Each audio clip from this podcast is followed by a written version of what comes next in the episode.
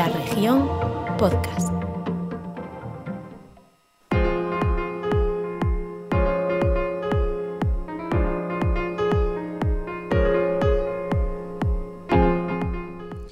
Bienvenidos a este nuevo capítulo de Grada 988 edición Basket. Eh, regresa a la Liga Leporo este fin de semana después de un paroncito. Eh, recuerden que les contábamos el viernes que no había liga, teníamos el parón de selecciones FIBA y ahora regresa a Leporo y ya hasta el final. Quedan 13 jornadas apasionantes, absolutamente por todo. Por el ascenso directo, por los playoffs y por lo que a nosotros nos importa, desgraciadamente, por la permanencia. El Club Orense Baloncesto regresa a la liga el domingo 12.45 en Torrelavega ante el Cantabria en directo en Telemiño. Hoy lo comentaremos con el compañero del diario La Región, habitual en las crónicas del Club Orense Baloncesto, Jesús Garrido. Ponme las zapatillas empezamos.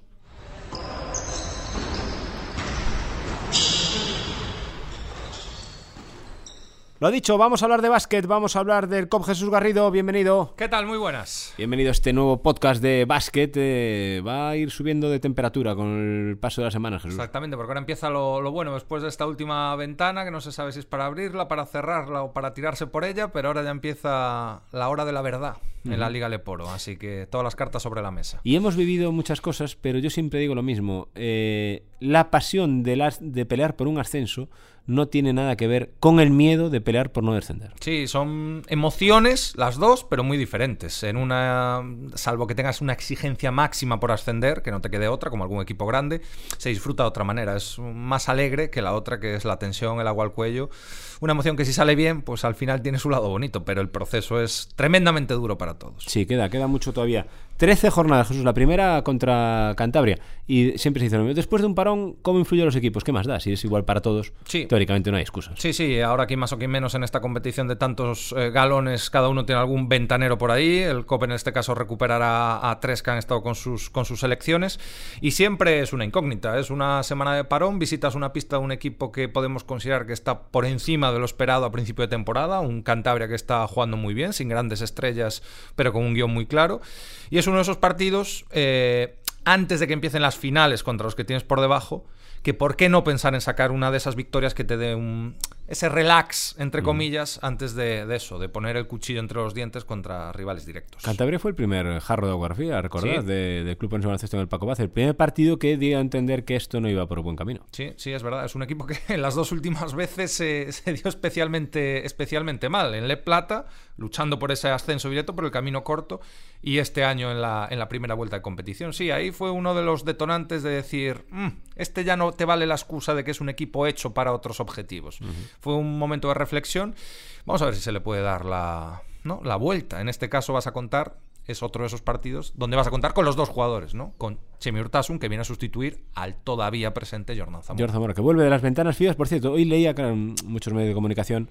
Eh, claro, hablan de Walter Tavares, que, Sí. que Cabo Verde se metió, el jugador del Real Madrid se metió en el Mundial, pero es que también se metió Sudán del Sur. Sí. Y eso sí que es un bombazo. Sí, sí, sí. Y además con qué autoridad, ¿eh? Con rivales como Senegal, como Egipto, y les ha dado al pelo a, a todos y en algunos partidos hasta con, con contundencia. Allí está Kurquat con una presencia más testimonial, de menos minutos, pero oye, ayudando a, una, a un hito histórico para, para el baloncesto. Un país de, de escasos días, como quien dice días, por esa guerra civil y que ha hecho una fase de clasificación de chapó. Sí, sí, que se meta Sudán del Sur en un mundial es algo tremendo y que se quede fuera Argentina. Sí, eso, ¿eh? es que ahí siempre hay. Siempre las ventanas, a algunos se le cierran las narices cuando menos se lo espera. Sí que Por es eso cierto. también tiene tanto mérito España muchas veces, con estas convocatorias de jugadores, a lo mejor que para muchos es de segunda fila, y al final vimos lo que hizo en verano y vimos lo que se vuelve a meter un mundial y ya lo damos como, como un trámite. ¿no? Sí, claro, exactamente. Lo de España veremos lo que pasa. Veremos quiénes van al mundial, porque después de lo visto, pues Escariolo puede llevar lo que quiera. Sí, puede sí, sí, llevar ya a hay alguno que se está ofreciendo, ¿no? El caso de Ricky Rubio, que, que dijo esta semana que si está bien, da, da el paso, da el paso adelante. Y claro, es una oportunidad muy golosa para, para sin muchos. duda, sin duda. Bueno, que el domingo, 12 y 45.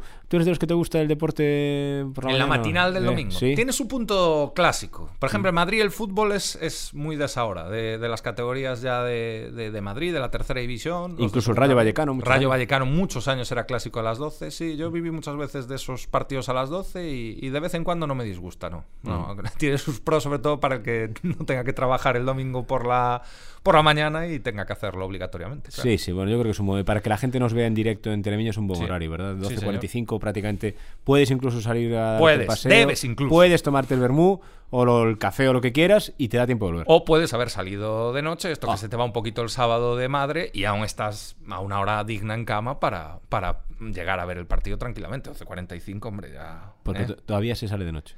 Dicen, yo no lo sé, el entroido decían que había, pero no lo sé. Nos vamos a ir, Jesús, veremos lo que pasa el domingo 12.45 en ese partido en Torlavega.